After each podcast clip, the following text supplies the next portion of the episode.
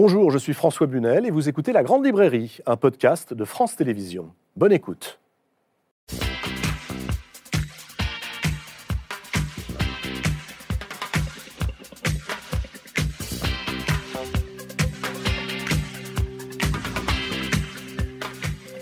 Bonsoir, bonsoir à tous et bienvenue dans la Grande Librairie. Je vous propose ce soir une émission consacrée à l'une des écrivaines dont les livres peuvent changer votre façon de voir le monde. Une écrivaine qui a ouvert une voie en disant des choses qu'on ne dit pas. L'avortement, la honte, l'ennui, le sexe, la jalousie folle, toutes les choses en réalité sur lesquelles la société fait silence. Nommer les béances, les épreuves, mais faire tenir l'histoire personnelle, l'histoire intime, avec la grande histoire, sans rien inventer, jamais, sans fiction, sans aucun masochisme et surtout sans la moindre complaisance. Aujourd'hui, ces livres sont traduits dans le monde entier, étudiés au collège, au lycée, à l'université, et ils ne cessent, ces livres, de questionner le monde dans lequel nous vivons. Bonsoir Annie Ernaux. Bonsoir. Je suis très heureux de vous recevoir ce soir seul sur le plateau de la Grande Librairie. Merci d'avoir accepté cette invitation. J'en étais très fière, euh, heureuse aussi, mais aussi c'est un peu impressionnant. Alors ne soyez pas du tout impressionné, c'est moi qui suis impressionné, parce que quand on prend euh, vos ouvrages, euh, ils sont tous là, vous voyez, sur cette table, avec ce quarto, Écrire la vie, paru il y a presque une dizaine d'années, et qui les rassemblait déjà, quelques autres que vous avez ajoutés, recitons l'événement, la place, la honte, passion simple, les années, mémoire de fille, ce sont quelques-uns de ces livres qui ont profondément marqué ces dernières années. Ce sont des livres qu'on peut lire et relire sans cesse. Vous y trouverez toujours quelque chose qui vous raconte et qui raconte l'époque. Annie Ernaux publie aujourd'hui aux éditions Gallimard son 22e livre. C'est un texte très court, mais décisif. Il s'appelle Le jeune homme, récit à la première personne d'une relation vécue avec euh, un homme de 30 ans de moins que la narratrice. Je dis la narratrice, Annie Ernaux, mais on va y revenir, car on ne sait jamais si c'est je, si c'est elle, si la femme de 2022 est vraiment celle de 1958, 1963, 1990, celle d'hier. Ce texte, Le jeune homme, est peut-être une clé que vous nous offrez pour comprendre, pour lire aussi toute votre œuvre. Et c'est sur ce texte et sur cette œuvre que j'aimerais que nous revenions ensemble ce soir, si vous le voulez bien, au moment, au moment où paraît également un très beau cahier de Lerne qui rassemble des fragments inédits et absolument passionnants de votre journal, journal d'écriture, au moment également, Annie Arnaud, où une génération nouvelle découvre un de vos maîtres livres, L'événement, grâce au cinéma, film d'Audrey Diwan, adapté de votre livre, paru il y a maintenant une vingtaine d'années, et qui raconte votre avortement clandestin en 1963. Au moment aussi où paraît une édition augmentée de ce livre, L'Atelier Noir. L'Atelier Noir, c'est un livre que tous ceux qui veulent écrire doivent impérativement lire pour y découvrir, parce qu'il permet d'apprendre à se raconter quelque part entre le récit intime, l'autobiographie, la sociologie et l'histoire. Le jeune homme, Annie Ernaux, votre nouveau livre débute par cette phrase que je ne résiste pas évidemment au plaisir de vous faire commenter. Si je ne les écris pas, les choses ne sont pas allées jusqu'à leur terme, elles ont été seulement vécues. Oui, mais je crois que c'est euh, la clé effectivement de, du fait que j'écris depuis euh, des décennies c'est ce sentiment de que effectivement euh, les choses me traversent et pour qu'elles existent, elles doivent être écrites, elles doivent passer dans, cette forme-là et en même temps passer chez les autres. Mais est-ce à dire qu'on ne comprend pas sa propre vie si on ne l'écrit pas? Euh, Pour moi, je pense que oui. Je pense que et encore, l'écrire ne suffit pas j'ai écrit des livres, euh, je n'ai pas l'impression qu'ils épuisent ce mm. que j'ai vécu. Et d'abord parce que le temps continue de, de modifier les choses. C'est-à-dire que les livres que j'ai écrits, je ne pourrais pas les réécrire, par exemple. Euh, ce sont et pourtant, quand je, si jamais par hasard, j'en ouvre un écrit il y a 30 ans, je me dis que oui, c'est ça. Mais vous dites par hasard, est-ce à dire que vous ne relisez pas vos livres? Non. Non, je ne relis pas mes livres. Et, pourtant, chaque nouveau livre, Annie Ernaux, prend place dans une chronologie de votre existence, de votre vie. Oui, oui, mais euh, ça ne forme pas. Euh, je pense que ça, ça veut dire quelque chose euh, pour le lecteur, sans doute. Mais pour moi-même, si je reconnais qu'il y a des récurrences que je reprends, je, reviens sur des choses et que je les dis différemment. Mais euh, je n'ai pas l'impression de, je n'ai pas l'impression d'une d'une somme, voilà. Ça. Vous, vous n'en avez pas l'impression. Mais alors nous, lecteurs, on a parfois le sentiment que nous sommes face à une somme, à une somme qui raconte l'histoire d'une femme née en 1940 et jusqu'à aujourd'hui, avec des moments clés de sa vie, mm. à 18 ans ou à 9 ans à 21 ans ou alors euh, à 34, etc. etc. Oui, euh, je ne sais pas. Le... Qu'est-ce que ça forme? Quel est votre projet littéraire? Ah, Écoutez, je crois que je n'avais pas de projet littéraire, sinon d'écrire très tôt, et euh, avec très tôt, non, à 20 ans, ce qui n'est pas tôt finalement. Et et puis là, j'ai écrit, euh, j'écrirais pour venger ma race mm. dans mon journal à l'époque. Euh, mais c'était très flou. C'était une idée qui me. Voilà, c'était quelque chose de très fort, certainement, mais je ne savais pas comment je ferais. Et j'ai écrit un texte euh, qui n'a pas été édité et qui s'appelait L'arbre euh, qui ensuite j'ai donné un autre nom, qui n'a toujours pas trouvé, euh, dans, l'année 60, euh, 63, n'a pas trouvé d'éditeur. et, et puis, voilà, la vie m'a happée. Et je pensais toujours à écrire, mais il fallait que je travaille, il fallait que je gagne ma vie. Et euh, j'ai eu un enfant très tôt, j'étais mariée, et je ne trouvais pas le temps d'écrire. Mais je pensais toujours. Mais c'était écrire, et c'était assez abstrait finalement.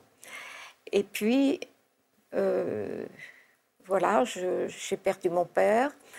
J'étais prof dans un lycée euh, à Bonneville, en Haute-Savoie, un lycée classique, technique et moderne. Bon, j'ai eu de très mauvaises classes, comme on disait. Ça voulait dire quoi, des mauvaises classes? Ça voulait dire des élèves euh, qui étaient la plupart du temps issus des, euh, familles euh, populaires, ouvrières, de, donc de cette région.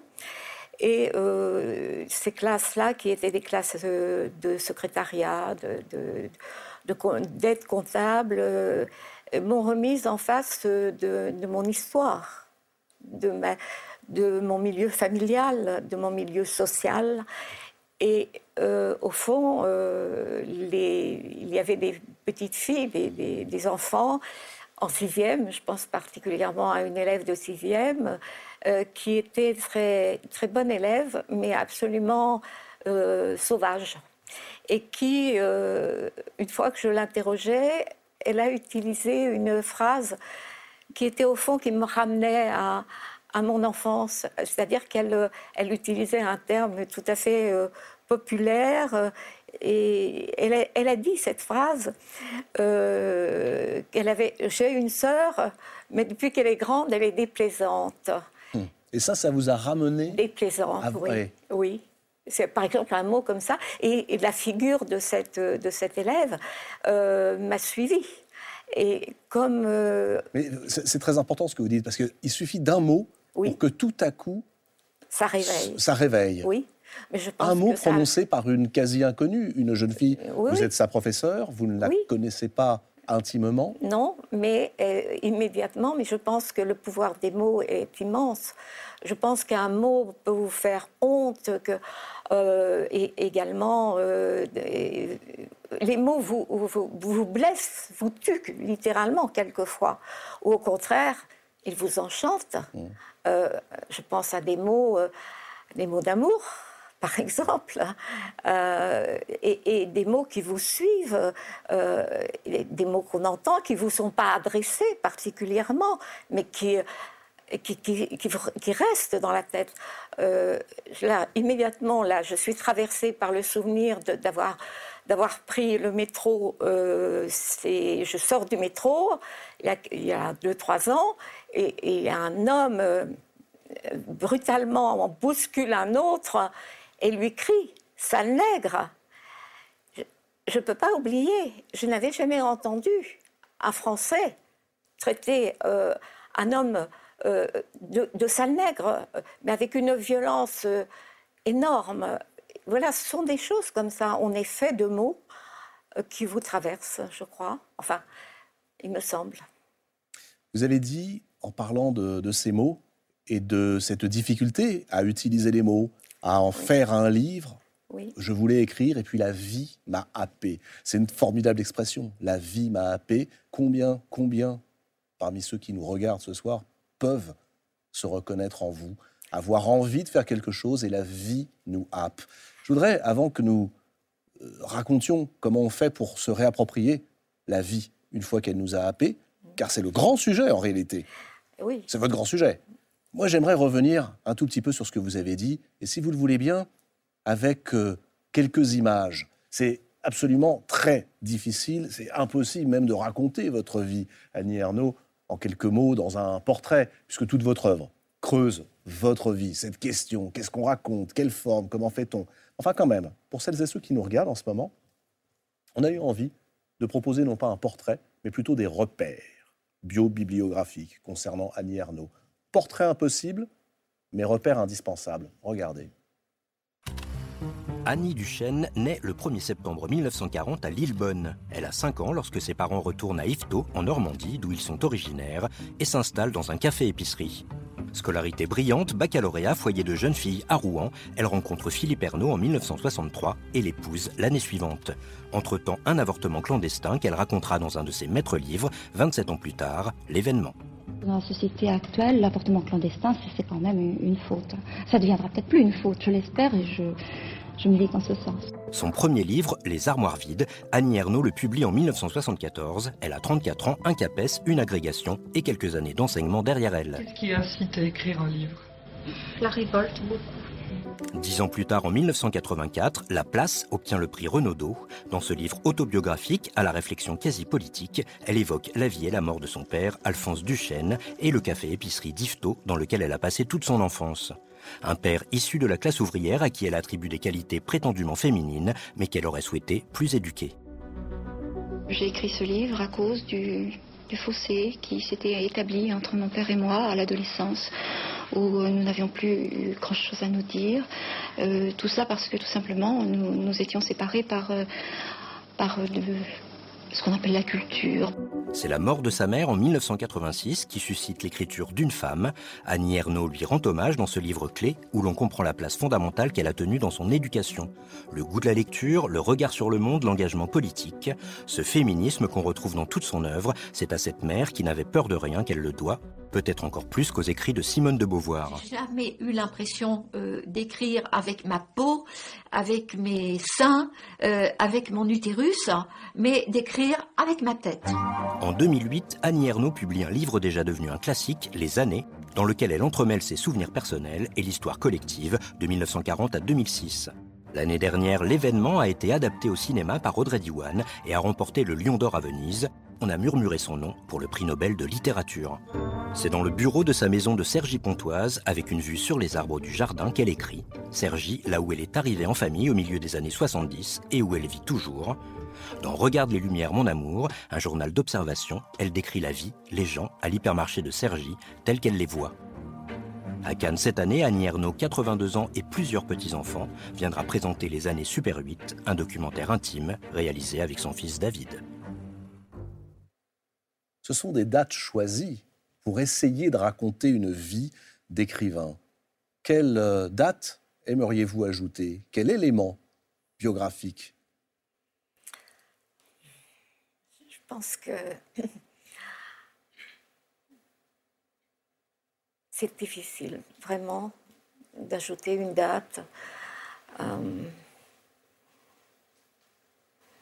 c'est un continuum, une vie. Mm. il y a des grands, il y a des, grands moments. Euh, les, moments, parmi ces moments, il y a effectivement euh, l'avortement. C'est un, moment important. Euh, il y a ce que j'ai décrit dans la honte, le geste de mon père qui veut, enfin, je pense qu'il voulait supprimer le terme employé. Il voulait supprimer ma mère, peut-être supprimer une domination qu'elle exerçait beaucoup sur lui. Vous parlez de ce moment, vous racontez dans ce livre La honte, dans la ce moment où euh, vous êtes témoin oui. d'une scène d'une violence euh, inhabituelle.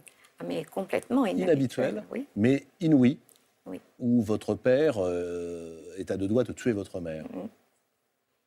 C'est arrivé une fois Une seule fois.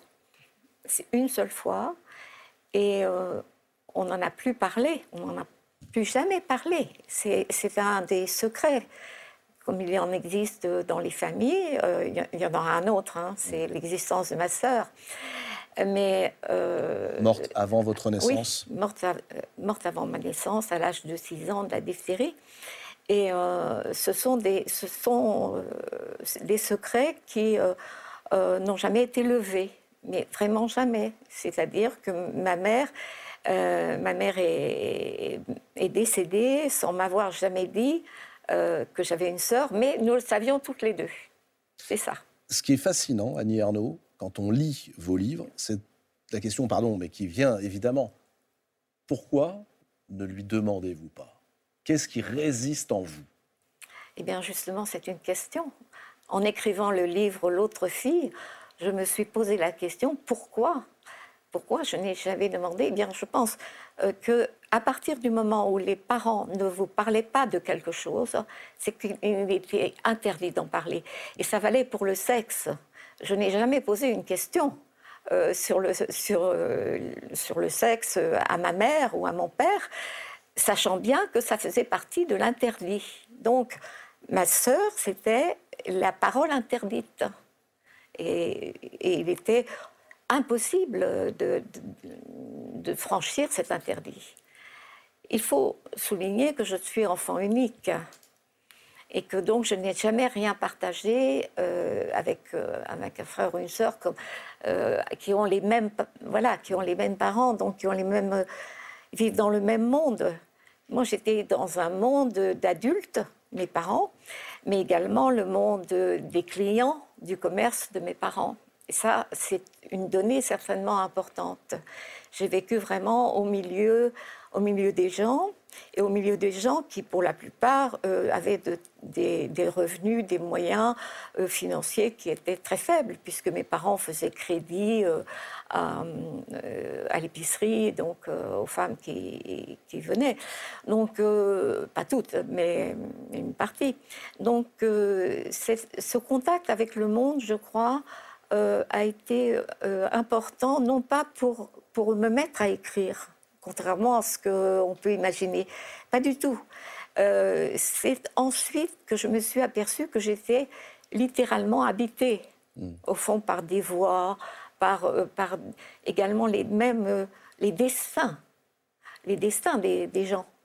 Et c'était effectivement à chaque fois des histoires qui n'étaient pas euh, très glorieuse, euh, où c'était des histoires aussi de gens qui, euh, qui effectivement souffraient, comme on dit aujourd'hui, du pouvoir d'achat, mais d'une façon extrême. Voilà.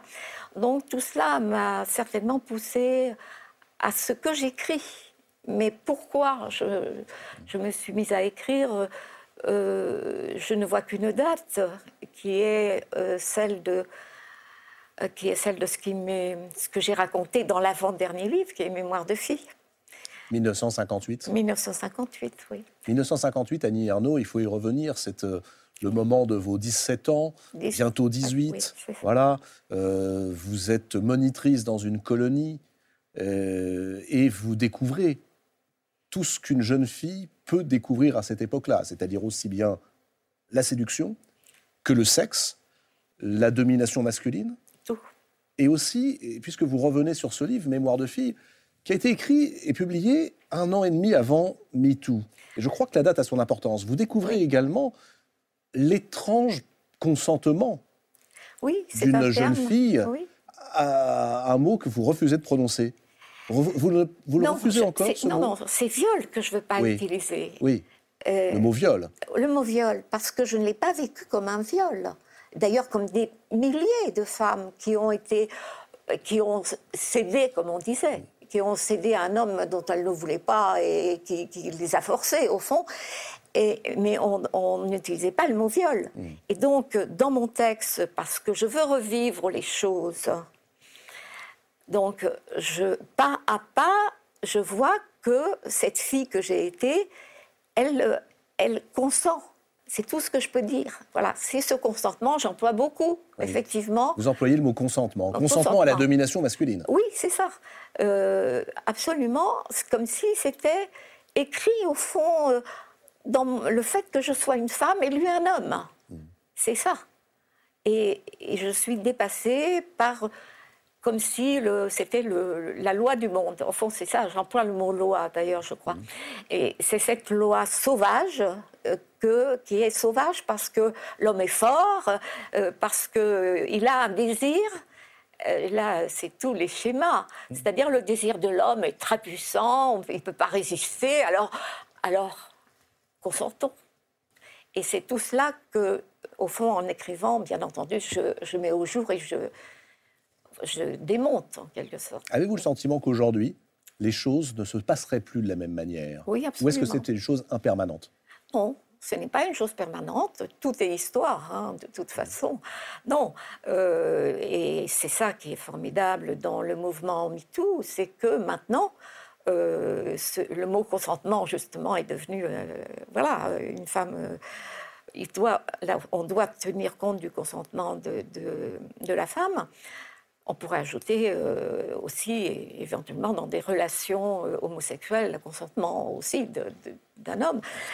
Bon, mais euh, oui, je, pense que maintenant, le, mouvement MeToo et d'une manière générale le féminisme tel qu'il existe actuellement va oblige, je ne dis pas va obliger, il oblige déjà les hommes à s'interroger sur leur comportement, sur leur représentation.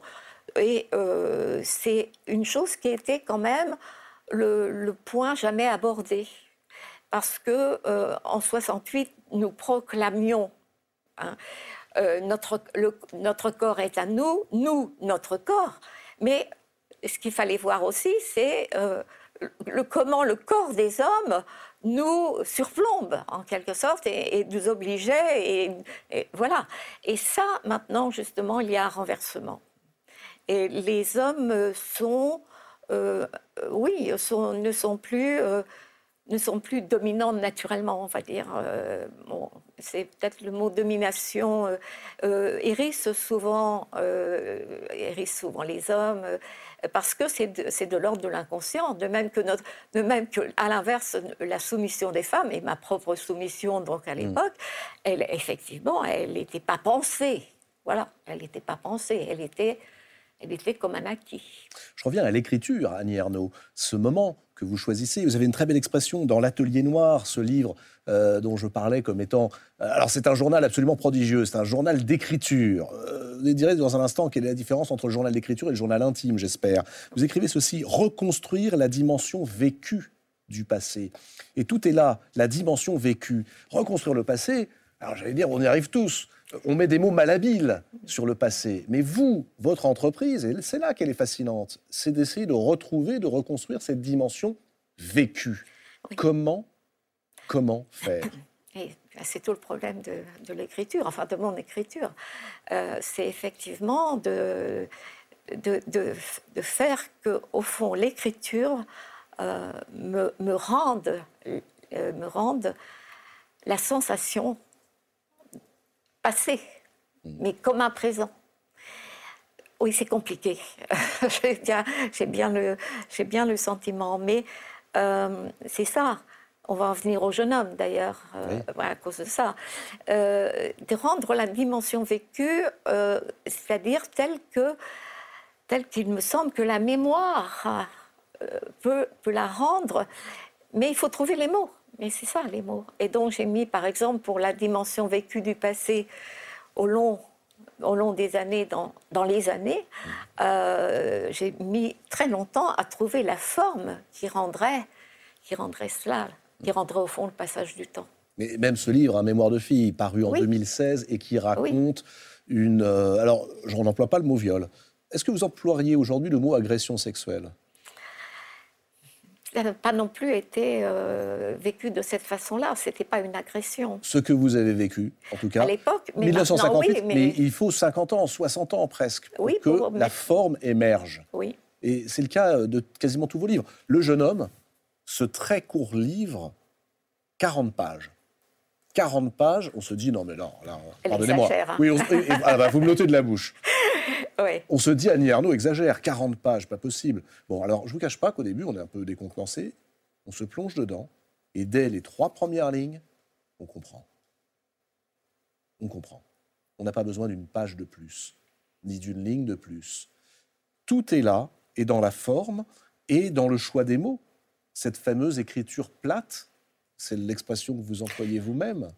Oui et non. C'est-à-dire que. Qu'est-ce que c'est l'écriture plate d'ailleurs? Mais non, c'était l'écriture euh, le plus proche du réel, c'est ça que ça veut dire. Pas de, pas de fioriture Oui, pas de, pas de métaphore? Pas de métaphore, euh, pas de complaisance du tout. Mmh. C'est-à-dire les, les, quelque chose de brut. Quelque chose de brut. Je l'ai employé pour la place. Mmh. Et, et c'était c'était une écriture en correspondance avec la condition de mon père, avec la, condition dominée et qui faisait que je, ne pouvais pas utiliser d'autres écritures que euh, qu'une écriture et que j'ai nommée plate. Mais euh, voilà, faute d'un autre mot, peut-être que si le mot factuel avait existé alors, je l'aurais utilisé. Est-ce que euh, cette écriture n'est pas également présente dans le jeune homme qui paraît aujourd'hui et qui raconte donc cette relation que vous avez vécue à l'âge de 54 ans avec un homme qui avait euh, pratiquement 30 ans moins que vous, dans les années 1990. Euh, je note d'ailleurs qu'il faut 30 années supplémentaires pour que vous écriviez ces 30 et quelques pages.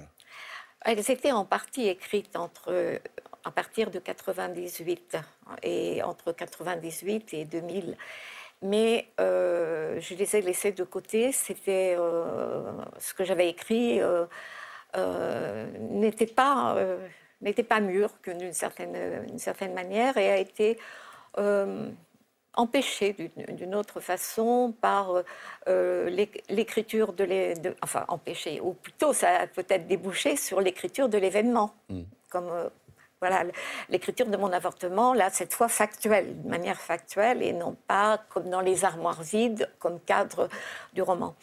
Et, euh, et j'ai euh, repris, euh, repris ce texte, enfin, je l'ai relu, j'ai relu ce que j'avais écrit un peu avant le confinement.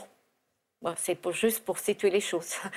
avant le confinement, et j'étais très troublée parce que je, je me suis j'ai vu ce qu'il y avait d'inachevé et en même temps ce qu'il contenait et qui était, euh, oui, qui avait besoin au fond de voir le jour. Hmm. De voir le jour. Vous avez dit à l'instant, euh, le texte n'était pas mûr. Mais est-ce que c'est le texte ou est-ce que c'est la société qui, à l'époque, n'était pas mûr pour que vous lui offriez ce texte qui est écrit au couteau et qui est tranchant comme une lame, parce que vous racontez non seulement cette histoire, mais vous racontez surtout la détermination avec laquelle vous voulez la vivre devant des gens qui vous regardent comme si vous pratiquiez l'inceste avec ce ah, garçon de 30 ans c'est toujours, mais c'est toujours le cas. Je veux dire que les, femmes euh, qui, euh, qui, qui, sont les femmes mûres, comme on dit, euh, on dit d'ailleurs aussi un homme mûr, les femmes mûres qui ont des amants ou qui vivent avec des hommes beaucoup plus jeunes sont toujours regardées euh, d'une manière, euh, euh, je veux dire, qui est, enfin, comme si c'était impossible, ou comme, du moins, elle, elle, franchisse un interdit. Quand même, il reste ça. C'est un interdit qui est peut-être beaucoup plus sensible que pour les, les hommes. Un, un, homme de 50 ans et une femme de 20 ans, ça ne provoque pas les mêmes réactions. C'est toujours vrai. Il y a eu des livres écrits là-dessus. Hein. Euh, voilà. Je pense à Camille Laurence, qui a écrit un beau livre sur, euh, effectivement, euh, l'impossibilité, pratiquement, de, Voilà. Mais c'était sous un autre angle aussi. alors que là, là, cette histoire, elle est pleinement vécue, aussi bien de sa part à lui que, de, que de, la mienne. C'est-à-dire, oui, c'est une, c'est une relation amoureuse. Vous dites une aventure. Progressivement, l'aventure était devenue une histoire. Voilà, c'est très différent, effectivement. C'était une histoire où l'un et l'autre, on était, on était engagés. Et, mais je la raconte de mon, je la raconte de mon point de vue, mais je ne raconte pas tout. Ce que je raconte, c'est qui me paraît tout à fait être les éléments saillants de cette histoire. Et surtout, cette chose-là qui, s'explique peut-être parce que ce que j'ai enfin je veux dire ce que j'écris. Ça s'écrit euh, comment dire euh, les livres que j'ai écrits montrent que c'est pour moi la mémoire est très importante. Voilà. Et donc ce qui m'est arrivé avec euh, ce jeune homme c'était que j'avais l'impression de revivre mais de revivre réellement des choses que j'avais déjà vécues. Donc, de vivre en palimpseste, hmm. c'est-à-dire euh, une couche qui a été euh, et qui existe sous l'écriture. C'est ça, le palimpseste, hein, c'est ce manuscrit qu'on a gratté, a gratté pour pouvoir y écrire à nouveau. Écrire à nouveau, c'est exactement ça. Or, pourquoi? Parce qu'il y avait tous les éléments, effectivement, du palimpseste. C'est-à-dire qu'il était, il était normand, il vivait à Rouen, où vous avez vécu pendant des années. Oui, pendant des années. Euh, même pendant l'enfance, j'ai connu Rouen, etc. Et puis, euh, il était euh, d'origine, je veux dire, carrément populaire. Voilà. Vous, dites à un moment, vous employez le mot plouc. Oui, mais je... Vous employez le mot plouc. J'emploie plouc pour moi. Oui, ça vous renvoie, écrivez-vous, ça vous renvoie à ce que vous aviez fui. En ce que j'avais été. Et que vous aviez fui. Oui, mais l'idée de fuite, vous voyez, je... Oui, c'est un mot que vous n'aimez pas. Non, parce que... Pour quelle raison? Parce que je n'ai pas eu de, de projet, je ne suis pas sûre d'avoir eu le projet de fuir mon, mon milieu, de fuir mes parents. Je n'ai pas voulu fuir mes parents. C'est très, très complexe. Je ne suis pas une transfuge, je suis une transfuge involontaire d'une certaine façon, mm. je pense. Ou du moins pas acharné à la fuite. N'êtes-vous pas plutôt une transfuge parce que l'histoire, avec un H majuscule, vous a ballotté? Cette histoire faite aussi d'une société qui fait violence aux femmes, qui refuse l'avortement, qui refuse la libération ou la liberté sexuelle Sans doute, mais euh, oui, je, là, je, je ne peux pas m'analyser devant tout le monde, hein, voilà, vraiment aujourd'hui. C'est pas ce que vous faites en écrivant? Non, je transforme. Je transforme pas du tout la réalité, c'est pas ce que je veux dire, mais je me mets à distance. Hmm. Je suis tout le temps dans la distanciation quand j'écris. Je me considère comme une autre, je me décentre. Et ça n'est pas difficile. Euh, c'est je, pense qu'il suffit, euh, enfin, il suffit, je ne sais pas si ça suffit, mais euh, c'est une attitude d'écriture. Si l'écriture sert à rechercher la vérité, ce qui pour moi est important, dans ce cas-là, on passe, on, on, évite, on évite de, de ruser avec soi-même. Mmh. On est dans une certaine attitude qui est peut-être euh, qui a peut-être trait avec euh, une exigence morale, peut-être quasi religieuse. Quasi religieuse. Est-ce que la mémoire dit toujours la vérité? Elle est ce qu'elle est, elle, elle, vous apporte des éléments. Elle, vous, elle, apporte des éléments. Euh, mais quand j'écris, ce n'est pas pour Ma mémoire est un outil. Mm. Mais ce qui compte, c'est les mots. Ce sont les mots quand même. Il y a un mot que j'aimerais euh, analyser avec vous. Vous l'employez à peine. C'est le mot scandale. Or, Oui. en vous lisant, je me demande ce qu'est la définition du scandale. Car elle scandalise, enfin, cette euh, femme de 54 ans dans les années 90 qui s'affiche ostensiblement avec un amant. Ostensiblement, 30 ans. non, elle vit normalement. hein. Enfin, vous racontez, oui, mais vous racontez aussi une scène où vous voulez montrer. Euh, non, c'est-à-dire à partir du moment où vous manifestez que vous êtes effectivement avec un homme plus jeune, c'est-à-dire en vous tenant par la main, alors vous êtes là, objet de scandale sur, la, la- sur le... Il me semblait être à nouveau la même fille scandaleuse. Mais cette fois, sans la moindre honte, avec un sentiment de victoire, écrivez-vous. Oui, parce que justement, la honte, c'est tout le contraire. euh, c'est tout le contraire de la liberté, bien sûr. Donc, euh, euh, il se trouve que là aussi, je suis sur la jetée de Fécamp, où j'étais avec mes parents et j'avais une robe trop collante au désespoir de ma mère. Et voilà, j'avais été, ressentie comme scandaleuse à cause de cette robe collante. Et je me trouve avec ce jeune homme on se tient par la main sur la même jetée, donc à des années d'intervalle, et je suis à nouveau, effectivement, là, euh, là euh, toutes les têtes se tournent, euh, c'est absolument prodigieux, et de me dire que, effectivement, là, j'éprouve le sentiment, parce que je crois à une chose, je crois que le scandale fait avancer les choses, je crois. Et qu'une femme justement euh, mûre euh, qui est avec un jeune homme, ça fait avancer les choses. J'ai toujours pensé.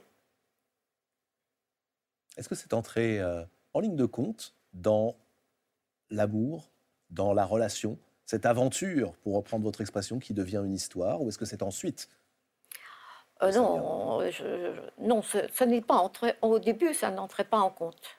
Ça n'entrait pas en compte. C'est Euh, l'autre grand sujet, Annie Ernaux, hein, de oui. votre vie. L'amour, la passion. D'où vient-elle? Comment nous tient-elle? Comment parfois nous balaye-t-elle? Quel mot pour la raconter? Oui, c'est c'est compliqué. C'est compliqué, mais Est-ce qu'écrire rend les choses moins compliquées? Permet d'élucider le mécanisme d'une passion Je ne crois pas que ça élucide. D'ailleurs, passion simple, je n'ai jamais dit que je voulais élucider la passion. Je voulais dire la manifester. Je veux dire la montrer ce qu'elle vous fait faire. Voilà. Euh, et non pas euh, ni la condamner, ni. euh, voilà. Et de même, le jeune homme, je ne.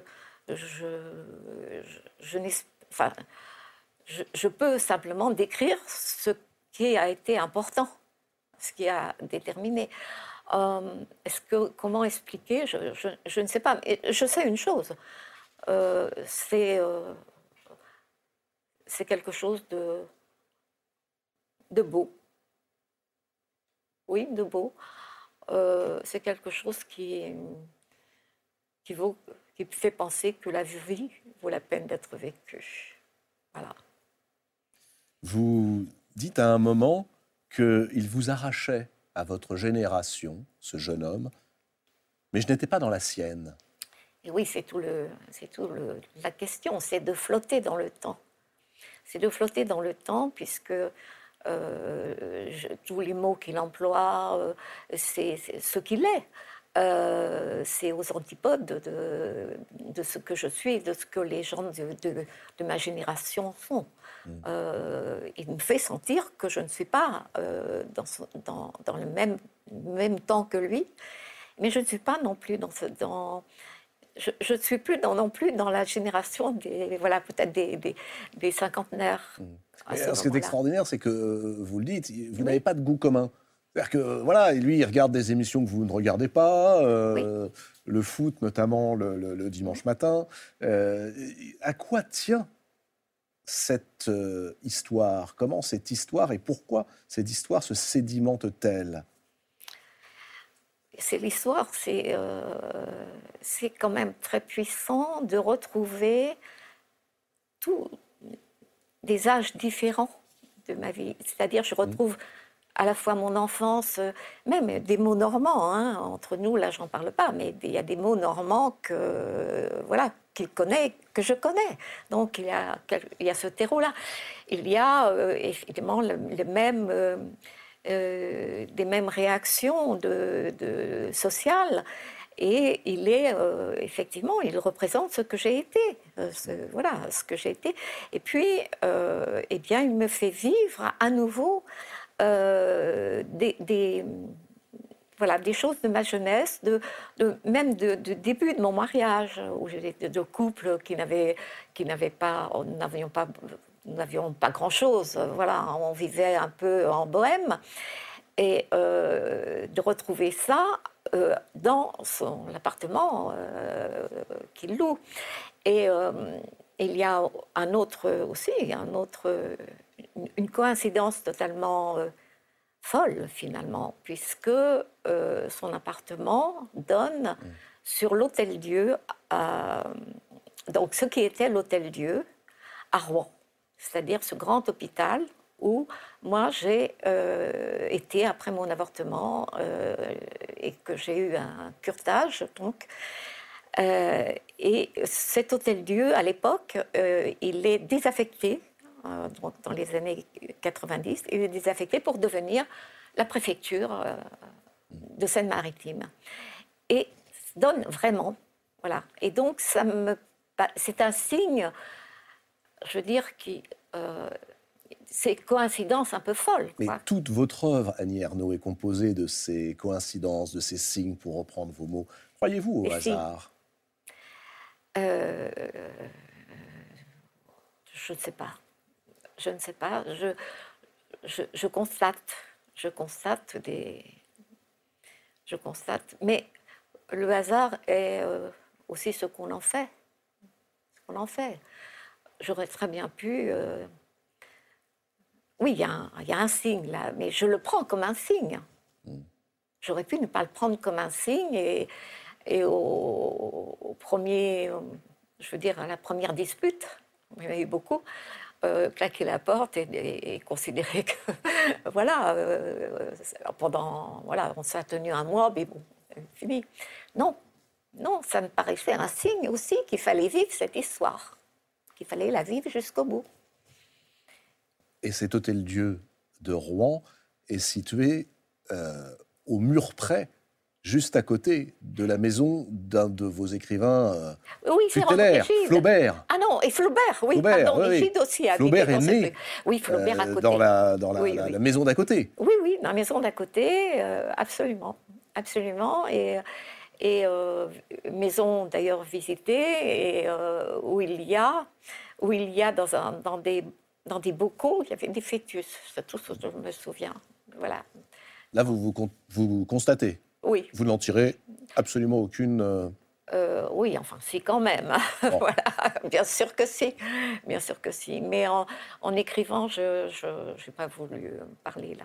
Voilà, en écrivant le livre. Comment un livre se compose-t-il quand il fait 40 pages? Que retranchez-vous Car vous retranchez. Il y a, euh, si on s'amuse, dans les années. Oui. Publié il y a 15 ans. Mmh. Déjà, ce personnage du jeune homme. Il est là. Il occupe trois pages, très belles. Mais enfin, vous ne les reprenez pas. Non. Vous ne dites pas, d'ailleurs, dans Le jeune homme, ce que vous écrivez sur lui dans ce livre. Et puis dans L'Atelier noir aussi. On le devine, il est là. L'Atelier noir, c'est prodigieux. On va y venir. C'est les doutes de l'écrivain. Comment un écrivain comme vous peut-il douter encore On se demande. Mais euh, vous dites, dois-je y aller? Dois-je écrire ce livre? Ah non, un autre arrive. Comment Quelle forme lui donner euh, Je n'ai pas repris, je n'ai pas relu les années pour, euh, pour écrire euh, Le jeune homme. Donc, ce qui vous explique qu'il est là, mais que c'est différent. Voilà. Vous cherchez tout à l'heure la vérité. Oui. Est-ce que retrancher, ne pas tout dire, est un meilleur moyen d'y parvenir? C'est pas en disant tout qu'on atteint la vérité. Euh, c'est autre chose, justement. Je, je, crois que quand on écrit, euh, je, pense d'une manière générale, euh, on est. enfin, pour moi, je ne suis pas guidée par la totale exactitude. Ce n'est mm. pas ça. C'est d'être sûr que, si vous voulez, quand j'écris, je ne me demande pas si c'est bien. Mm. Je ne me demande pas si c'est bien. Je me demande si c'est ça. Si c'est juste, ça veut dire. Si c'est juste. Et euh, alors, quelquefois, je n'ai pas besoin de, de, raturer, de, euh, de modifier. Et d'autres fois, c'est tout l'ensemble qui est à changer, qui ne va pas. Ça n'est pas ça. Voilà. Mais vous vous euh, rendez compte, Annie Ernaux, de la difficulté à trouver ce qui se cache derrière ce mot sublime, juste. Qu'est-ce qui est juste? Est-ce qu'il est vrai, d'ailleurs, pardonnez-moi, que vous avez envoyé à, Audrey Diwan, la réalisatrice de l'événement, cette note avec cette phrase de Tchékov qui est absolument géniale et, terrible. Soyez juste, le reste viendra de surcroît. Oui, oui, je lui ai envoyé parce que je ne voulais pas, euh, je dire, je ne voulais pas intervenir hein, dans son travail.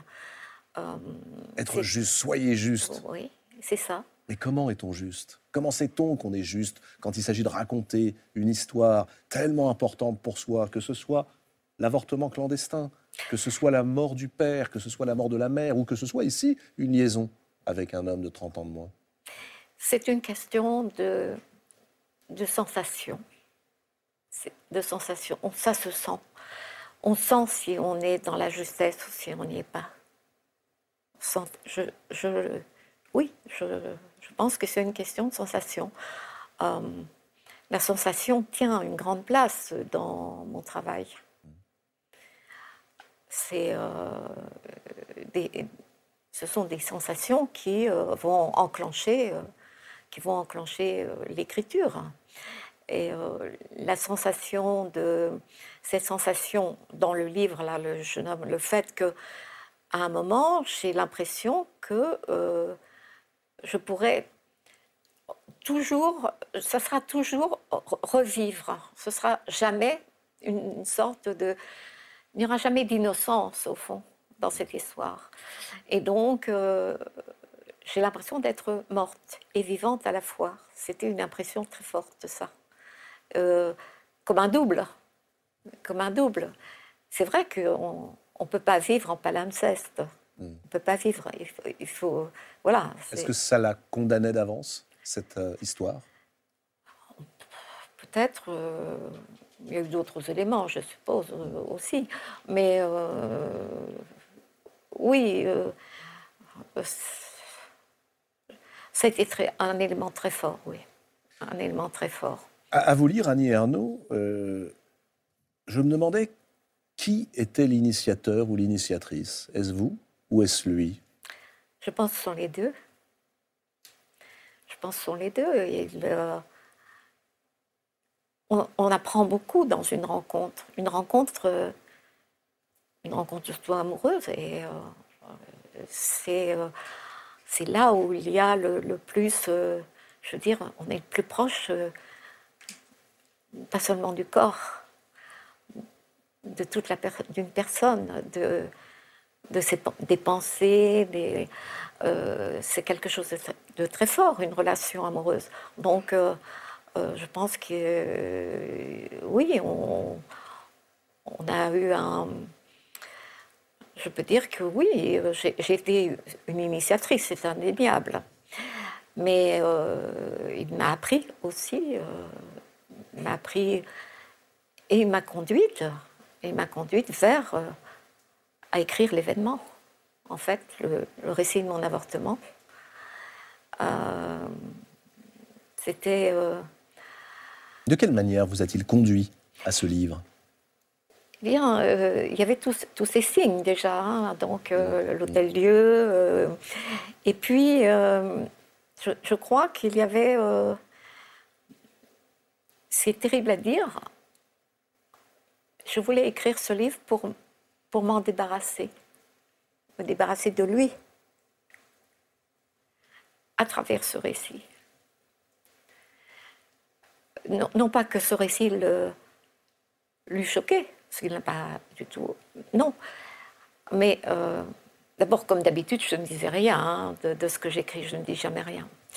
Mais ce n'est pas ça du tout.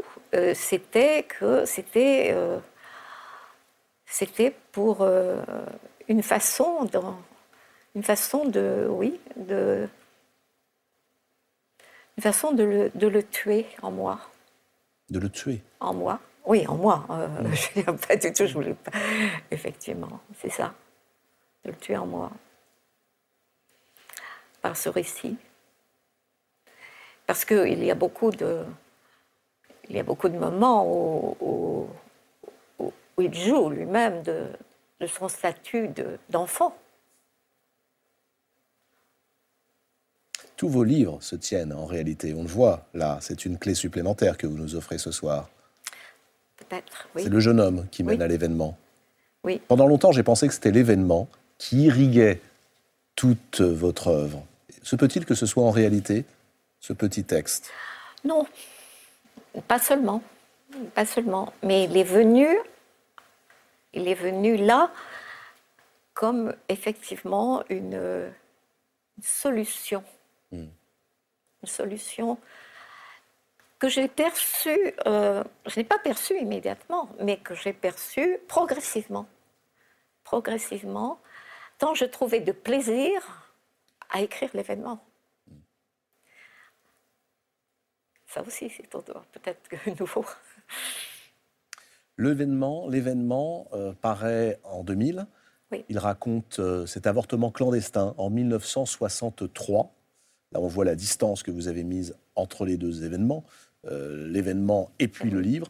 Et j'allais dire, il revit aujourd'hui, depuis six mois, grâce à Audrey Diwan et euh, à ce film, l'événement euh, qui a été primé à la Mostra de Venise il n'y a pas très longtemps. J'aimerais qu'on voit un extrait, si vous le voulez bien, Annie Ernaux, euh, de, de, ce film absolument remarquable. Regardez. Je suis désolé. Le fœtus a tenu bon? Mais il y avait du sang. C'est une égratignure des muqueuses.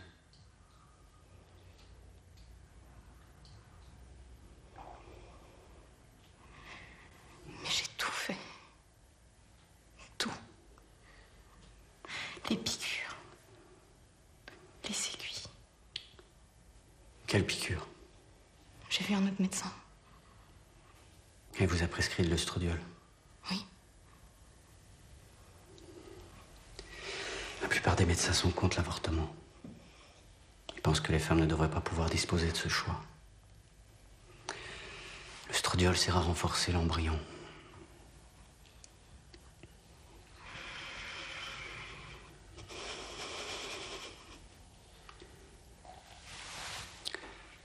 Mademoiselle. Il faut l'accepter.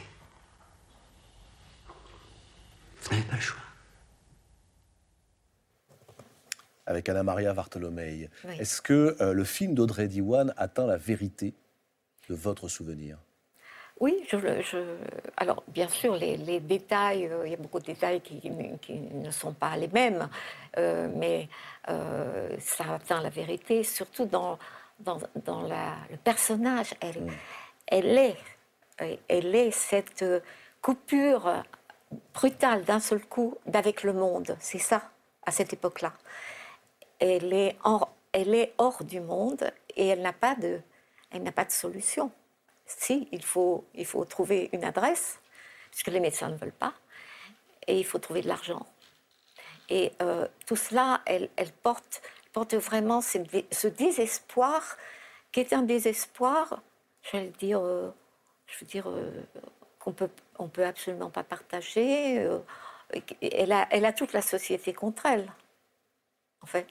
On a, ce que vous montrez très bien, et ce que le, film restitue aussi, ah c'est que c'est un traumatisme individuel, c'est aussi une expérience qui révèle l'état d'une société à un moment T. En l'occurrence là, 1963.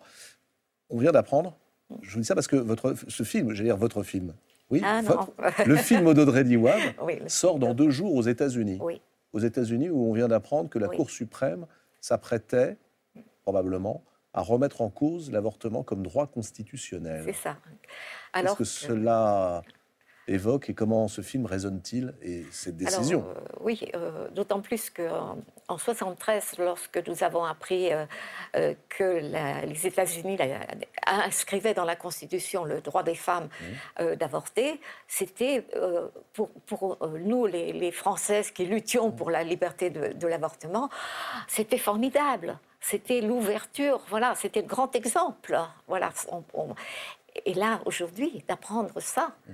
Euh, c'est malheureusement ce que j'ai toujours pensé. C'est que euh, ça peut toujours être mis en question, ce droit, parce qu'il touche, euh, il touche à la reproduction et la vie, et que, mais surtout la reproduction, et c'est quelque chose qui, restera, à mon avis, toujours une, une question.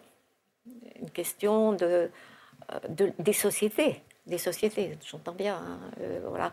Alors, euh, heureusement, en, Europe, il n'y a qu'un pays, la Pologne, qui, qui, le, qui, voilà, qui, n'accepte pas, au fond, euh, cette liberté-là.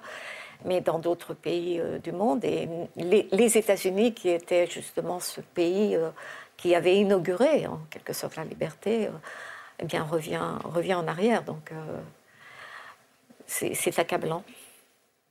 Le jeune homme et l'événement peut-être à, lire et, à lier.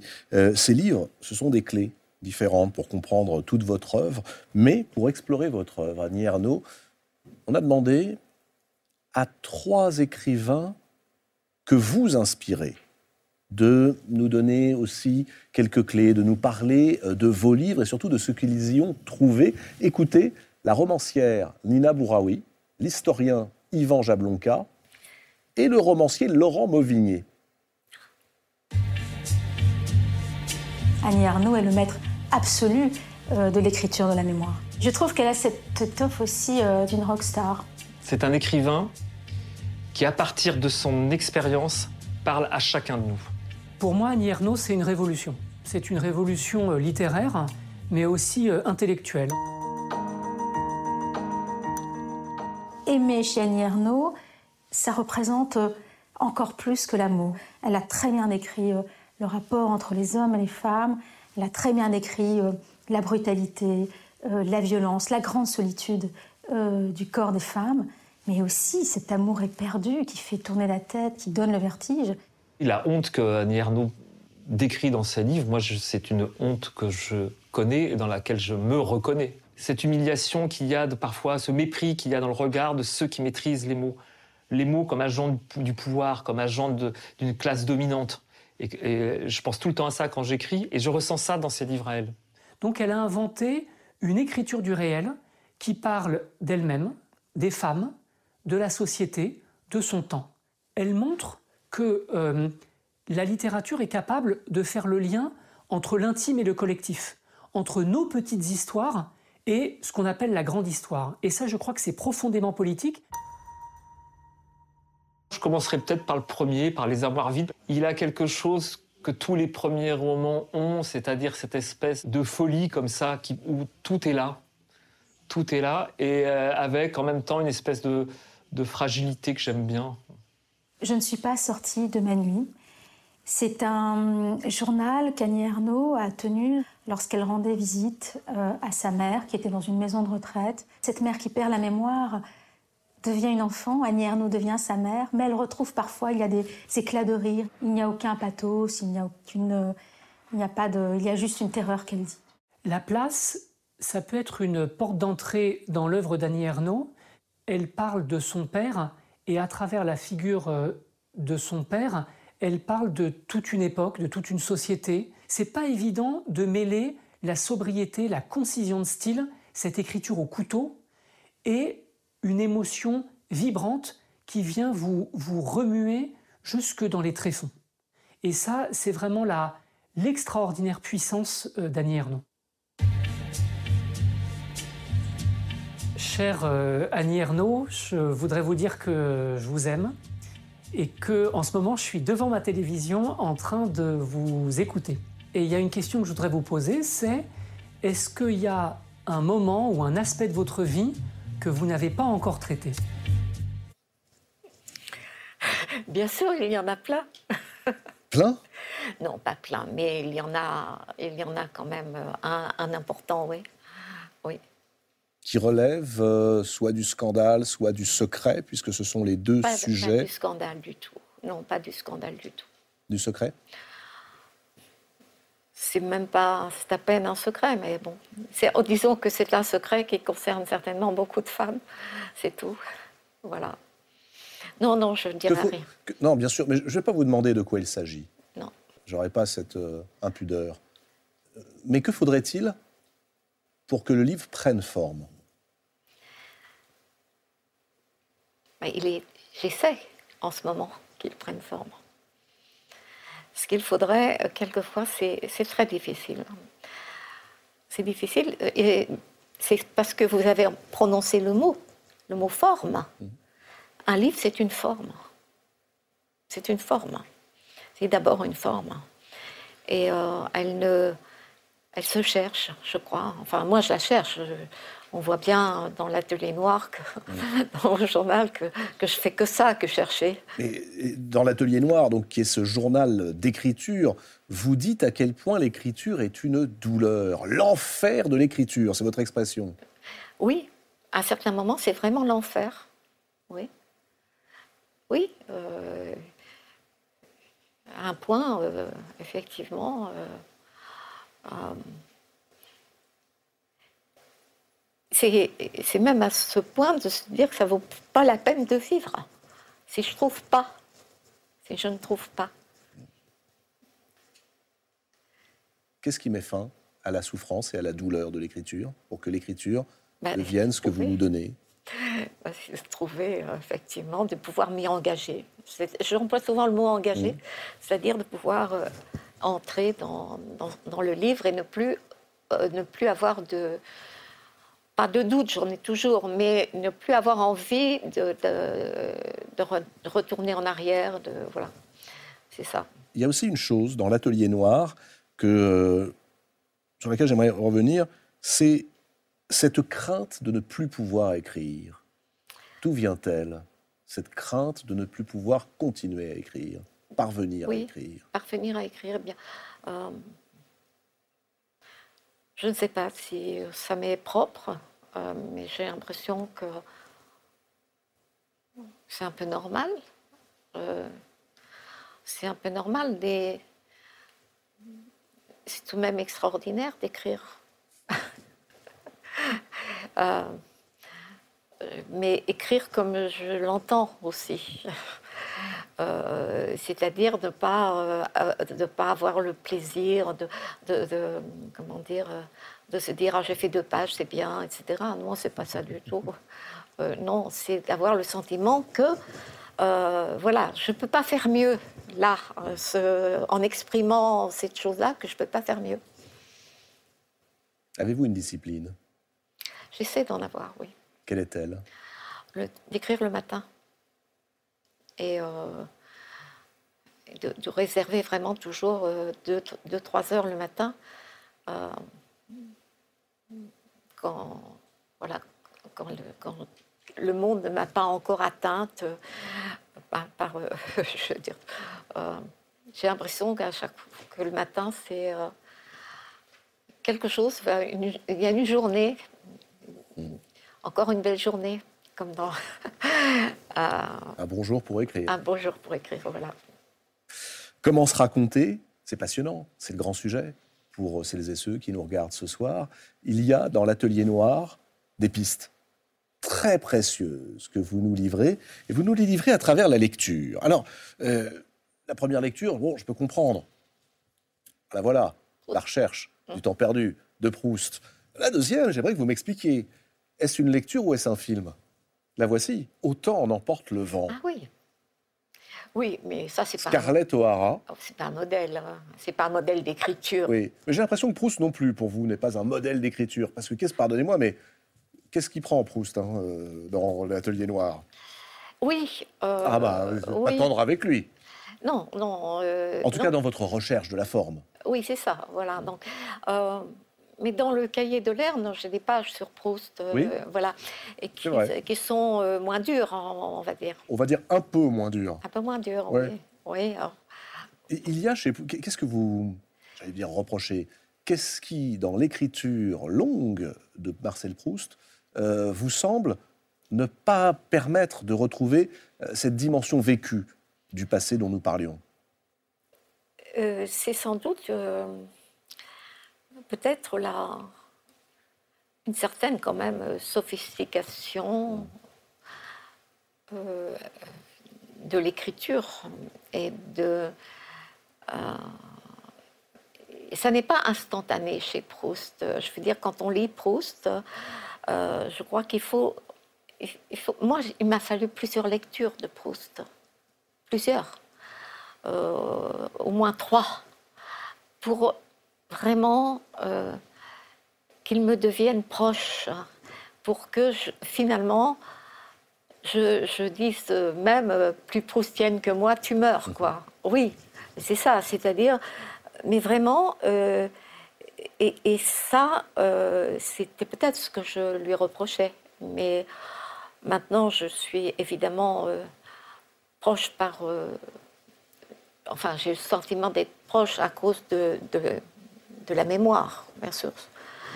Mon, mon, mon chant, c'est la mémoire. Peut-être aussi la façon dont la mémoire, euh, la vôtre, euh, s'articule. Et Yvan Jablonka le disait tout à l'heure avec ses mots d'historien et d'écrivain, avec la mémoire collective, avec euh, l'histoire, tout comme Proust essaye aussi de raconter l'histoire de son temps. Oui, mais pas. disons qu'on n'a pas la même, euh, la même idée de l'histoire, Proust moi. Quelle est votre idée de l'histoire? Ah, moi, mon idée de, mon idée de l'histoire, c'est quand même qu'elle nous traverse tous. Hmm. Qu'elle, euh, elle est présente au fond. Euh, on est dans une forme qui est l'histoire. voilà, et, elle est, nous, voilà, nous sommes autant je ne sais plus qui a dit, je me demande si ce n'est pas euh, euh, un historien, euh, qu'on est enfant, on est plus enfant de son temps que de ses parents. Et, je crois qu'il y a une grande part de vérité là-dedans. Dans tout ce que. Dans, les choses arrivent à un moment de manière collective. Et on, va, on prend ce mouvement MeToo, par exemple, donc, voilà. Euh, est-ce qu'il était possible et imaginable 20 ans auparavant? Non, sans doute. Voilà. Donc, et, ça nous transforme. Ça transforme les rapports entre les, garçons et les filles. Euh, voilà. Et alors, je reviens à Scarlett O'Hara, et euh, en l'occurrence à Margaret Mitchell, hein, la, romancière, l'autrice de l'auteur C'est le grand, premier grand livre de ma vie. J'avais 9 ans et ma mère m'a autorisé, elle le lisait, elle le découvrait, elle paraissait emballée, elle en parlait avec les clientes euh, et euh, elle m'a laissé le, lire. Et voilà, j'ai découvert, découvert une foule de choses. Enfin, je veux dire, j'ai découvert à la fois ce que pouvait être le sentiment de l'amour. oui, je n'avais pas idée à 9 ans de ce que, représentait l'amour. Et c'est dans les livres que je l'ai trouvé, c'est dans Margaret Mitchell. Et, c'est aussi ben, ce, cette grande guerre de sécession. Oui, c'est aussi le vent de l'histoire ah et le ah récit d'une femme scandaleuse. Ah oui, absolument. Dans une, époque. Une femme libre. oui, une femme libre. Enfin, qui apprend à se libérer. Oui, qui apprend à se libérer. Parce qu'au début. Ah bon, elle, oui, oui, oui, tout à fait. Mais, mais elle apprend à se libérer, oui. Euh, vous mêlez votre histoire, on l'a dit, à l'histoire collective, à l'histoire sociale, à l'histoire économique, à l'histoire des corps, les corps des gens que ce soit dans le RER, e que ce soit le corps du jeune homme, que ce soit le corps de votre père. Les corps sont très importants pour vous. c'est ce qu'on voit, c'est ce, qui, existe. je veux bien qu'on parle de l'âme, mais euh, on ne la voit pas.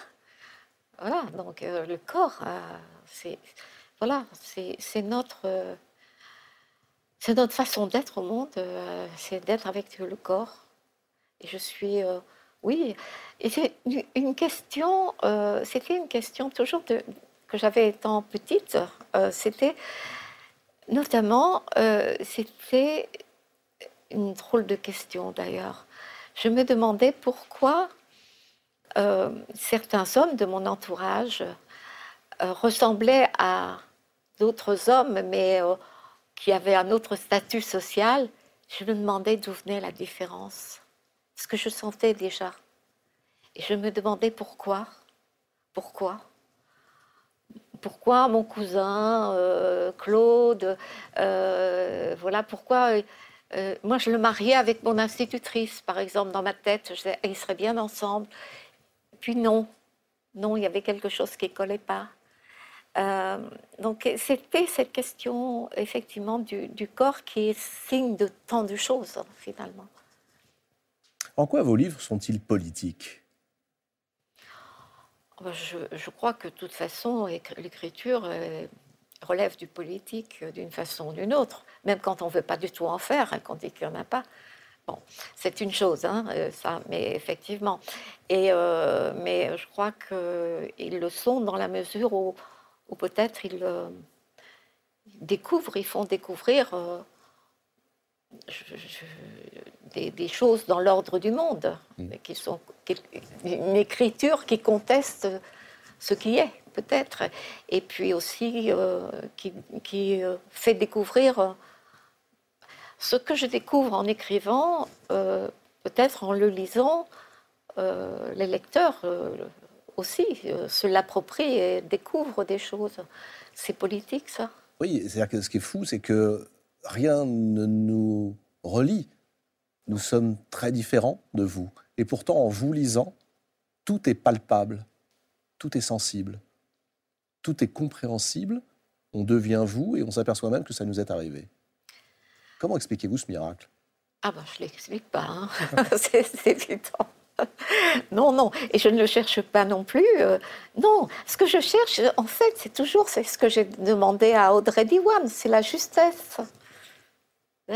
Écrire juste, écrire juste, c'est euh, voilà, c'est un sentiment que ce que voilà, c'est pourquoi mes livres sont courts aussi.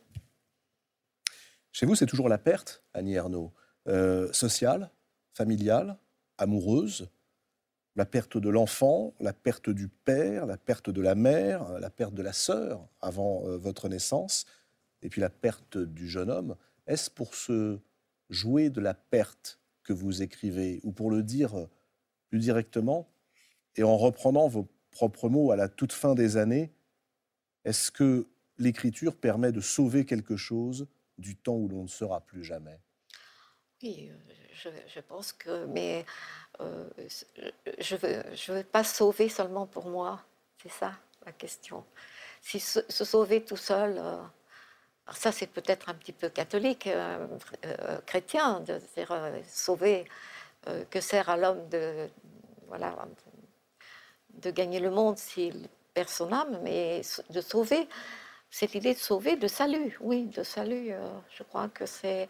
Mais c'est pas un salut personnel. Enfin, si, c'est mon salut personnel aussi. Je fais mon salut en, écrivant, mais c'est aussi l'idée de, de, voilà,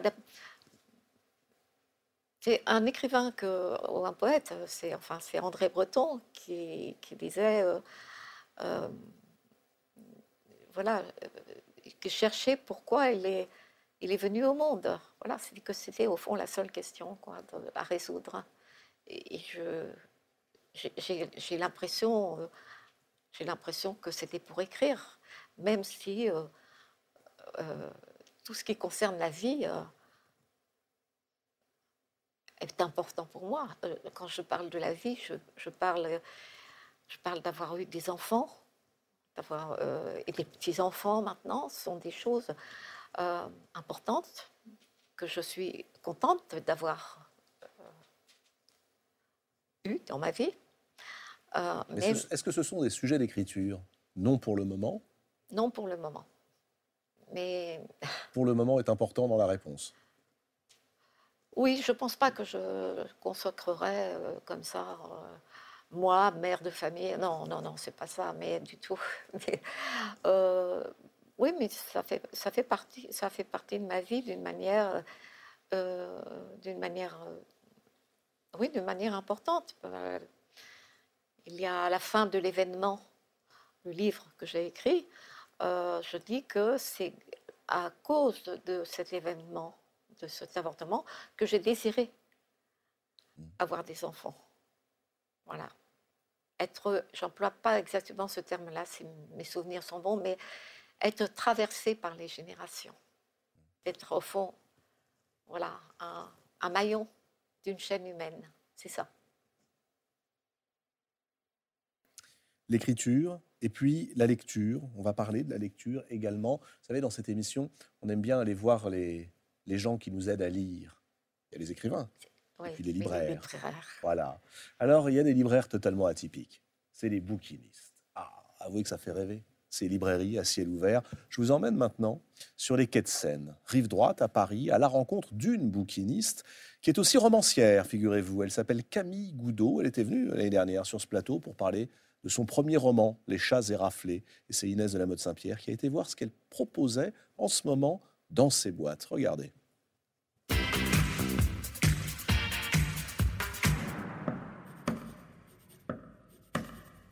Les bouquinistes aujourd'hui, c'est à peu près 200 personnes. Quand on parle du métier entre bouquinistes, quand on parle de nos livres et de notre marchandise, on dit la cam. Et C'est un métier qui est extrêmement addictif. Quand on tombe amoureux des quais de Seine, quand on tombe amoureux de cette façon de, de travailler dans la rue, on ne peut pas faire autre chose après. Quand j'ai commencé, j'avais 21 ans. Dans mes boîtes, je propose les littératures du 19, 20e siècle et d'aujourd'hui. Moi, ça m'énerve ouais, quand on me dit que c'est un métier qui est en voie de disparition parce que c'est faux. Aujourd'hui, on est quand même pas mal de jeunes dans le métier. Moi, ce que je dirais à la personne qui veut devenir bouquiniste, c'est euh, tu seras libre, tu auras de compte à rendre à personne. Notre patron, euh, c'est le soleil et la météo, en gros. La déflagration, c'est Henri Miller avec Printemps Noir. Henri Miller, il parle de la rue, de la vie à l'extérieur, de Paris beaucoup. Et c'est aussi toujours cette espèce de, joie furieuse et presque méchante qu'on a dans son écriture. Ce qui me dit, c'est la fureur. Le livre à lire à voix haute, c'est Gertrude ou le cri d'Howard Barker. Gertrude, c'est le personnage de la mère d'Hamlet qui devient le centre de la pièce, qui est euh, complètement euh, hyper sexualisé, hyper colérique, euh, un personnage très très violent en fait et très très fort qu'on n'a pas l'habitude de voir au théâtre. Pour moi, c'est vraiment un livre à part. Le livre qui a changé ma vie, c'est Demande à la poussière de John Fante. C'est l'histoire d'un jeune homme qui essaye d'écrire, qui arrive avec rien dans les poches à Los Angeles. Et tu sais pas s'il va y arriver, tu sais pas si ça va marcher. Fante, c'est quelqu'un qui est capable de manier la, misère avec euh, suffisamment de, de froideur et de recul pour qu'elle pour, pour qu'elle passe en fait, pour que ce soit racontable.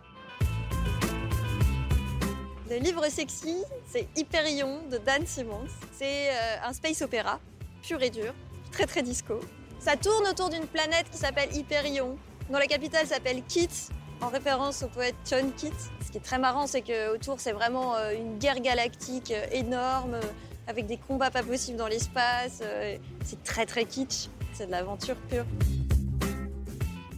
Camille Goudot, romancière. Vous avez Ah peut-être oui. lu d'ailleurs son premier roman? Non, Ah bah tiens, je vous l'offre. Les chats éraflés. Voilà, le premier Ah ouais. roman de Camille Goudot, bouquiniste à Paris. merci. Euh, et puisqu'on est dans les, les- les conseils de lecture, que la lecture joue un, un rôle très important dans la recherche de la forme, parce que ça, vous le montrez, Annie Arnaud, on n'invente jamais totalement seul. Quel, euh, quel livre conseilleriez-vous à une jeune fille qui, par exemple, euh, aurait une vingtaine d'années et qui vous ressemblerait aujourd'hui en 2022, qui, à vous lire, à vous écouter ce soir, se dit, mais elle parle de moi? Ah, ah, ce serait forcément euh, un, livre de. pas forcément un livre de femme, ça peut être un. Effectivement. Euh, là, c'est. euh, je, je- lis tellement de, je veux dire, de livres récents que je- je- je- je- j'hésite. Euh, Peut-être. euh,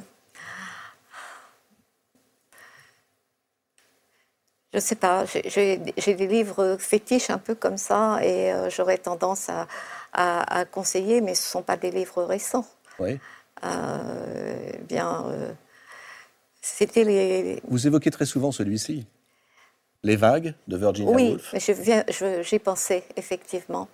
Je pense que ce serait un bon, un bon, un bon texte à lire effectivement parce que euh, la forme est primordiale, justement, et que euh, c'est peut-être moins le contenu d'un livre, c'est que, que sa forme qui compte. Et la, forme des vagues euh, est une de celles que l'on doit. Elle n'est pas naturelle, je veux dire, il faut la comprendre, etc. Et je crois qu'il ne faut pas commencer par la facilité, justement. Il ne faut pas commencer par la facilité, Non, non. au risque de se perdre. Voilà, euh, au risque de, vous, de, de trouver que c'est facile, au fond, d'écrire. Ça ne l'est pas. Ça ne l'est pas. Je préfère effectivement qu'on commence, pas, pas commencer par euh, autant en emporte le vent. voilà. Non, Ni par Proust. Non, je dirais pas Proust, effectivement, non, pas Proust. Voilà. Je pensais aussi à Georges Perec. Il y a beaucoup de proximité entre l'œuvre de Pérec et la vôtre, non? L'importance des lieux, Oui. l'importance de la mémoire, le recours à cette forme d'auto-socio-biographie? Oui, euh, et puis de ne jamais être dans, au fond, euh, si, il a écrit un très grand roman, euh, mais Alors lequel? Les choses ou W? Euh, non, je, je, non, je pense pas. Je mettrai ces deux livres-là à part. Non, c'est- pas des romans, ça. C'est pas des romans. Non, mais là, sur la maison, euh, les- le, le livre qui présente euh, toutes ces histoires qu'il invente, la vie, la vie mode d'emploi. la vie mode d'emploi. Ça, c'est un très, un très grand roman, mais c'est pas ce que je préfère. Ce que je préfère, c'est effectivement euh, W, et c'est euh, et les choses, et aussi des, des textes. Est-ce que euh, c'est toujours cette L'homme qui méfiance dort, par Est-ce que c'est toujours cette méfiance, euh, vis-à-vis de la fiction? Parce que vous avez une réticence à employer la fiction dans vos propres Oui. textes, mais peut-être aussi à en lire, non? Un peu, un peu, sauf si elle me, elle m'emporte. Oui, ça arrive. Oui. Bon, ça, ça, ça arrive que quand même un certain nombre de fois. Euh, mais oui, euh, j'ai- un peu, un peu de, disons, de plus en plus de réticence à lire euh, de la fiction. Le romanesque. Oui, le romanesque. Mais, mais la fiction, elle, elle est dans le, la fiction, elle est dans, le- dans ce qui est ce qu'on appelle non-fiction, mais la fiction, c'est la forme. Mm. C'est ça. Ce n'est pas, euh, ce n'est pas euh, l'invention.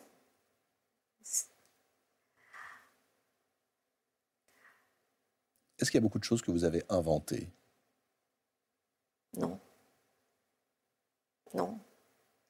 Que j'ai cherché. Pas inventé. Et je ne sais pas ce que j'ai découvert, mais au fond, l'écriture. Et comment pourrais-je le savoir Puisque de toute façon, euh, chaque lecteur euh, va trouver dans un livre ce qu'il veut. C'est donc euh, ça y est déjà, ça y est déjà. Mais moi, je ne sais pas ce que j'ai mis. Je ne sais pas ce que j'ai mis. Je sais seulement que j'ai été mue par un désir de, de, de dire certaines choses et d'aller jusqu'au bout. Voilà. C'est ça. Oui, c'est un peu comme, euh, effectivement, euh, ce que je vous dis d'une une histoire d'amour, d'aller jusqu'au bout. Comment sait-on que le bout est arrivé? Comment sait-on qu'une histoire d'amour se termine? Comment sait-on également qu'un livre se termine? Peut-être même qu'un moment de l'histoire, avec un H majuscule, s'achève.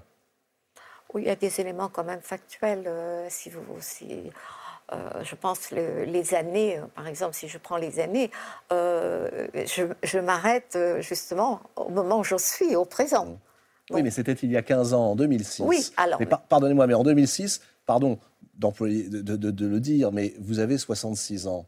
Oui. C'était il y a 15 ans. N'avez-vous Oui. pas envie, comme nous lecteurs, Oui. d'écrire la suite des années? Non, Ces 15 dernières années? Non, je n'ai pas envie. Parce que, euh, ou alors ce serait sous une forme différente. Ce serait sous une forme différente, mais ce ne serait pas une suite. Hmm. Je, je ne peux pas retrouver, retrouver le souffle des années. Je ne peux pas, mais j'aurais l'impression de me pasticher en continuant. C'est les années, c'était vraiment une, un parcours qui avait un début et une fin. Dans mon esprit, ça s'arrêtait au moment où, au présent. Le présent, c'était effectivement l'élection à venir de Sarkozy. Oui. hein, c'est ça. Juste avant la présidentielle. Voilà, juste avant la présidentielle. Et euh, c'est sûr que je n'ai pas, pas du tout envie de, de, euh, de reprendre. euh, et et c'est- très étrange. Je- ah, j'ai une impression de fausseté terrible. Et la fausseté, c'est une sensation aussi. hein. Mm. C'est une sensation. Être juste, la fausseté, vivre cette fameuse vie qui nous happe, pour reprendre votre expression au tout début de l'émission. Euh, être juste quand on lit, par exemple, ça, c'est pas facile. On a, euh, Annie Ernaux, lancé dans cette émission un, un concours de lecture à voix haute à destination des, des jeunes, Oui, Euh, des jeunes filles, oui, oui. des jeunes garçons, qui très souvent, savez-vous, proposent des textes d'Annie Ernaux. Très souvent. C'est euh, l'un des points récurrents de ce concours. La grande finale de ce concours, euh, elle approche. Euh, elle aura lieu au mois de juin et euh, chaque euh, semaine, des écrivains vont en classe pour euh, écouter plus qu'aider, écouter les euh, jeunes lire à voix haute. Et cette semaine, on a demandé à Lionel Duroy d'aller faire un petit tour euh, en classe. Il est avec les élèves de la terminale Progestion du lycée Maria Casares à Avignon. Et regardez-le bien, écoutez les autres.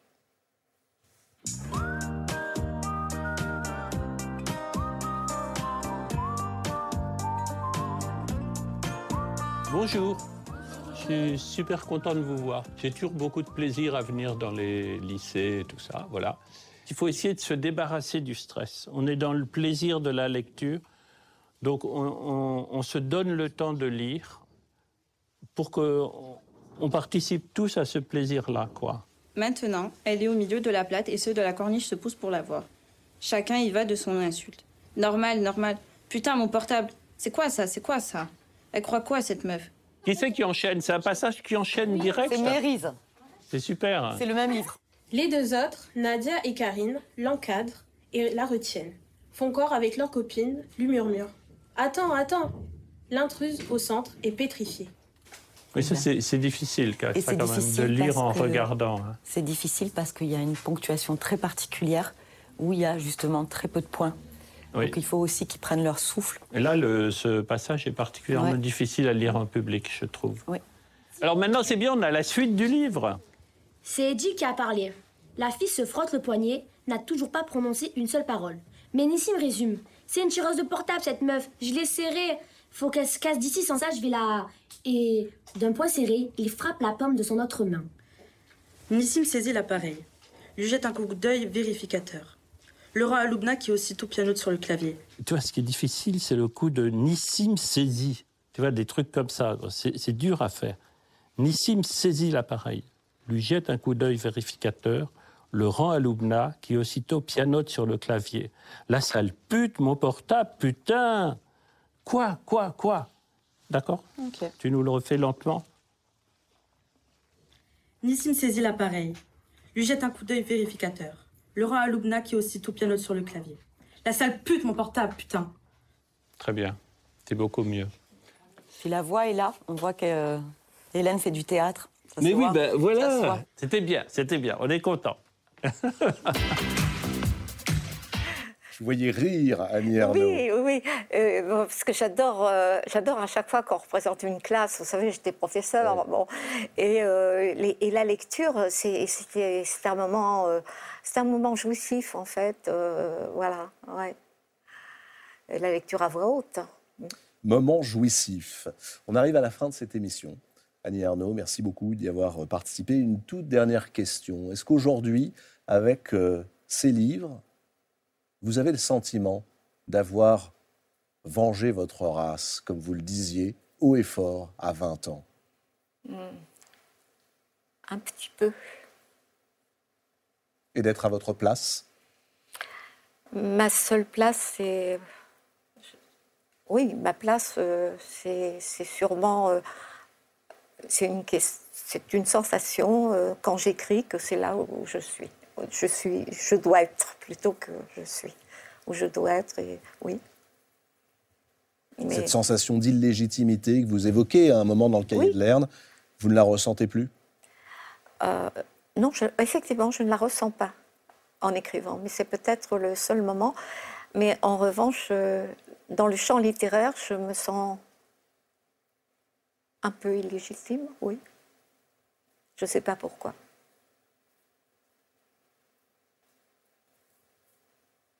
Merci infiniment, Annie Arnaud, de nous avoir euh, aidé à comprendre, parler aujourd'hui de votre écriture, de votre œuvre. Le jeune homme paraît donc aux éditions Gallimard. Vous trouverez également ce magnifique cahier de Lerne euh, avec des contributions d'écrivains, d'historiens, de chercheurs, de réalisateurs, euh, d'autrices de bande dessinée. Euh, je veux dire que c'est vraiment un des très réussis dans la collection. Et puis évidemment, tous les livres d'Annie Arnaud sont en, folio. je mentionne l'Atelier Noir, hein, c'est vraiment le journal d'écriture indispensable, avec une édition augmentée. Euh, oui, sur. Euh, allez, en, un mot, euh, est-ce que vous publierez un jour l'intégralité de votre journal? Pas de mon vivant. Pas de votre vivant? Non. Mais un jour tout de même. Ah oui, oui, oui, oui. Oui, absolument, mais pas de, pas de mon vivant.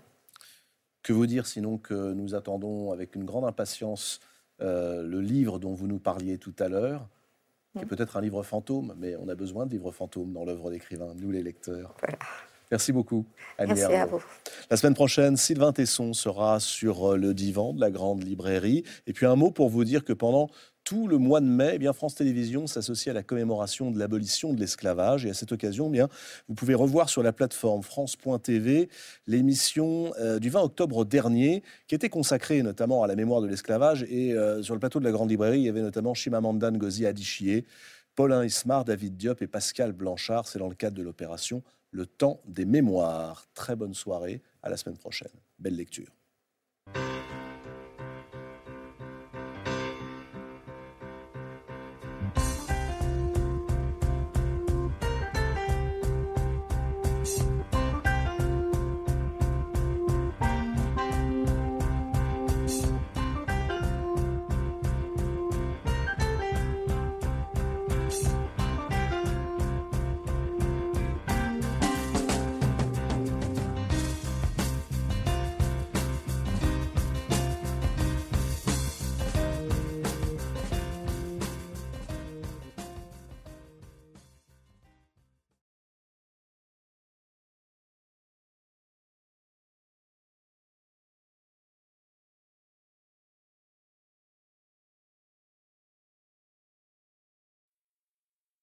C'était La Grande Librairie, un podcast de France Télévisions. S'il vous a plu, n'hésitez pas à vous abonner. Vous pouvez également retrouver les replays de l'émission en vidéo sur France.tv.